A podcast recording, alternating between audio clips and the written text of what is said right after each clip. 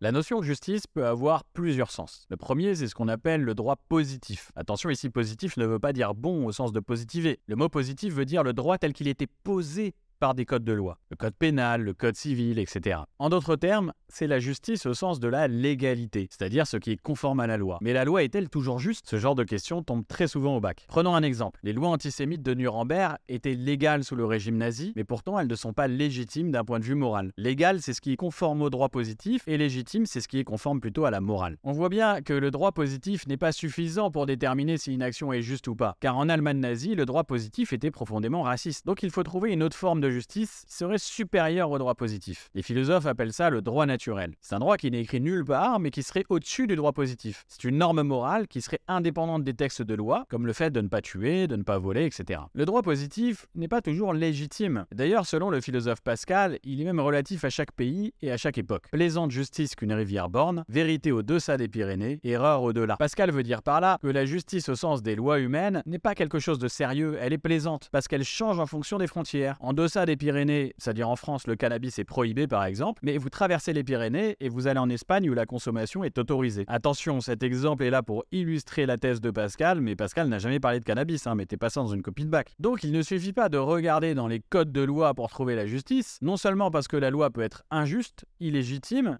mais aussi parce que les lois de chaque pays et de chaque époque sont différentes. Mais alors quels sont les véritables critères de la justice? Pour Karl Marx, le véritable critère, c'est l'égalité entre les hommes. Marx explique dans le manifeste du Parti communiste que toute la violence de l'histoire est la conséquence des rapports de domination entre les classes sociales. Dans l'Antiquité, c'est l'esclavage, puis ensuite c'est le servage au Moyen Âge. Le serf n'est plus un objet comme l'était l'esclave, mais il est soumis à un seigneur pour lequel il doit travailler du matin au soir. Après la Révolution française, les rapports d'exploitation continuent d'exister, mais ils prennent une autre forme. La classe dominante est représentée par la bourgeoisie et la classe exploitée est représentée par le prolétariat. Prolétariat, ce sont les ouvriers qui n'ont pas d'autre choix que de vendre leur force de travail pour subsister, alors que la bourgeoisie détient le capital, c'est-à-dire les moyens de production, comme les usines par exemple. Le capitaliste exploite le prolétaire en le payant juste de quoi survivre, et les bénéfices générés par son travail vont aller dans la poche du capitaliste. Vous vous rappelez, cette valeur créée par l'ouvrier, Marx l'appelait la plus-value. Donc selon Marx, il faut faire la révolution pour mettre fin au rapport de domination entre les hommes dans une société sans classe. Et pour un philosophe libertarien comme Robert Nozick, ce qui compte le plus, c'est la liberté individuelle de chacun. Tant que l'ouvrier a signé librement un contrat, même s'il est exploité par le capitaliste, on peut rien y changer. Selon Nozick, il est donc inconcevable de répartir les richesses parce que chacun est libre de s'enrichir autant qu'il le souhaite, tant qu'il ne force personne à travailler pour lui. Si Mbappé gagne 3 millions par mois, on peut pas lui prendre la moitié de cette somme pour la donner à l'État. Car pour Nozick, ce porter atteinte à sa liberté. C'est comme si on l'obligeait à travailler la moitié de son temps pour l'État. Ce serait du travail forcé. Tout ça nous amène à la prochaine fiche philo